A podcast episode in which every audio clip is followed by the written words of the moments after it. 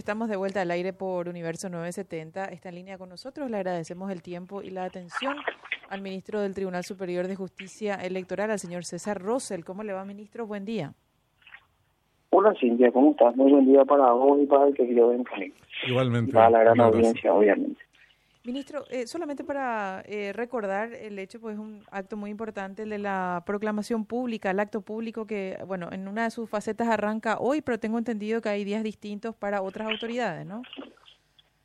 Sí, así mismo. Hoy tenemos a las unas horas, ¿verdad? Inicia justamente lo que dijiste, el acto protocolar, así bien dicho, realmente de lo que son las autoridades, va a ser el de presidente, vicepresidente y del Senado ya el día de mañana se hace el de diputados y luego el de gobernadores y así sucesivamente, ¿verdad? Porque se hace en forma dividida, por así decirlo, porque el, acto, para no ser tan largo el acto, ¿verdad? Pues en realidad, recordar que son 45 en el caso, vamos a hablar solamente de los cargos personales que son un poquito más extensos, ¿verdad? 45 senadores y después 80 diputados y, y hace un poco extenso el acto, entonces se parten dos de manera a, a, que no sea tan extenso. Los suplentes no, ministro, ¿no? No, no, no. Solo los titulares. Se hace con, los titulares, sí, sí, sí. sí solo con los titulares. ¿Y los gobernadores son todos proclamados en el mismo acto? Eh, los gobernadores se va a hacer el, el día, eh, hoy es martes, el día miércoles a la tarde en el local de la justicia electoral, solo con los gobernadores, las juntas se van a hacer ya en los tribunales electorales como se suele hacer en cada departamento. Eh, por esta vez se va a hacer el de los gobernadores en el local de la justicia electoral el día miércoles a la tarde y los diputados a la mañana. Solo diputados se va a hacer el día miércoles a la mañana. Por un tema de organización y de de, de, no sacar también protagonismo a cada Cámara, a cada gobernación y también, te repito, para el tema de la cantidad de tiempo, de no robarles mucho tiempo a nuestras autoridades. Perfecto. El cronograma electoral entiendo que eh, también eh, incluye una fecha importante eh, para la presentación de la rendición de cuentas de las candidaturas. ¿Es así?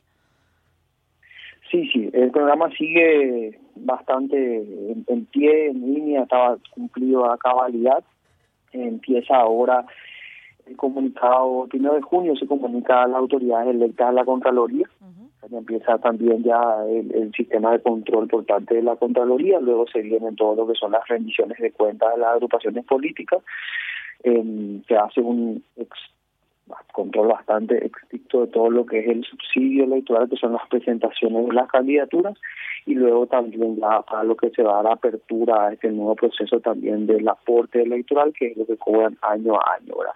Pero ahora eh, lo que se viene es eso, la comunicación de, de las autoridades electas a la Contraloría Electoral, a la Contraloría General y también de parte del órgano electoral, luego lo que es la rendición de cuentas, que son 60 días posteriores a las elecciones que nos comunican. Nosotros corremos traslado de toda esa presentación por primera parte a la Contraloría, luego vuelve a la justicia y eso se, trabaja con las agrupaciones y también todo eso se publica. Eso todo lo que te estoy diciendo eh, actualmente se publica en la página de la justicia electoral, todas las rendiciones, todos los gastos, así también como se van a publicar todas las quitas si se las hicieran de las agrupaciones políticas. Porque una cosa es la presentación, otra cosa es el derecho a cobrar y otra cosa muy distinta es lo que van a cobrar porque depende mucho de la calidad de la presentación que vayan a hacer.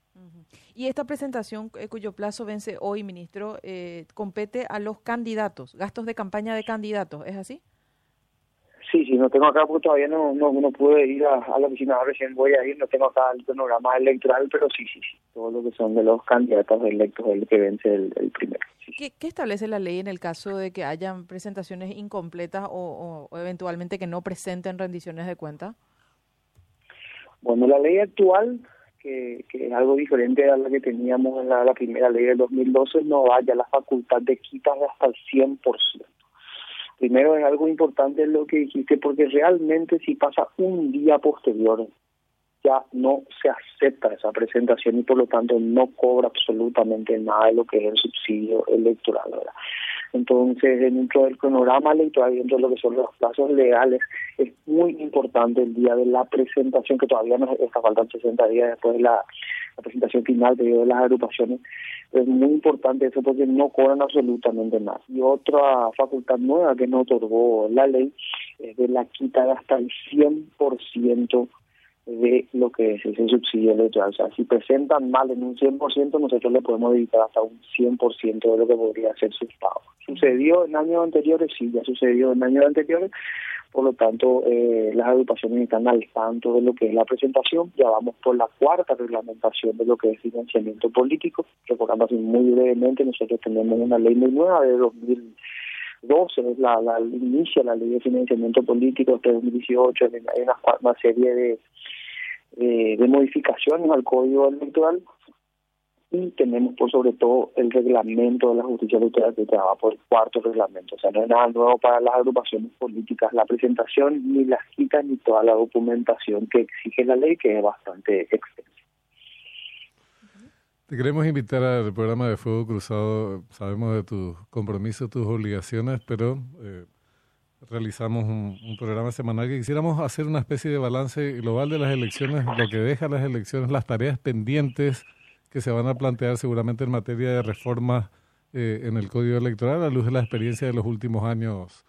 Eh, César, quisiéramos combinar contigo un día, eso es, a mí realmente todo eso lo que se viene, le dije en el punto neurálgico, ahora, ese análisis que hay que hacer seriamente, vos tenés mucha experiencia en todo este ámbito y realmente hay que entender bien lo que acabas de decir, creo que es lo que se viene, yo creo que hay mucha gente que tiene o sea, mucho, pues sobre todo congresista, que tiene mucho ánimo de cambiar la ley, entonces yo creo que tenemos que debatir a profundidad antes de hacer cualquier cambio que se tenga que hacer. Nosotros somos la justicia de un órgano de cumplimiento, no tiene injerencia dentro de esto, pero sí creo que nos van a escuchar. Pero lo que dijiste es fundamental de, poder hablar sobre el tema. Es la institución, es la institución que concentra toda la experiencia de los últimos 30 años, entonces eh, más vale que debe ser, debe ser escuchada. Y nosotros generalmente, digo nosotros, en realidad los congresistas legislan mucho de manera muy coyuntural eh, y según conveniencias incluso sectoriales, de manera que habría que abordar de una manera, de una forma muy, muy distinta eh, esta discusión y relativamente pronto, porque una vez que empieza, se relanzan otra vez coyunturas electorales, estamos fritos, porque priman los criterios que te decía anteriormente, los, los de carácter sectorial. Así es que va a ser muy importante el balance de la propia justicia electoral, siempre tratando de asumir eh, a nivel de aprendizaje eh, todo lo que se vino haciendo y cómo avanzar en los próximos procesos electorales, César.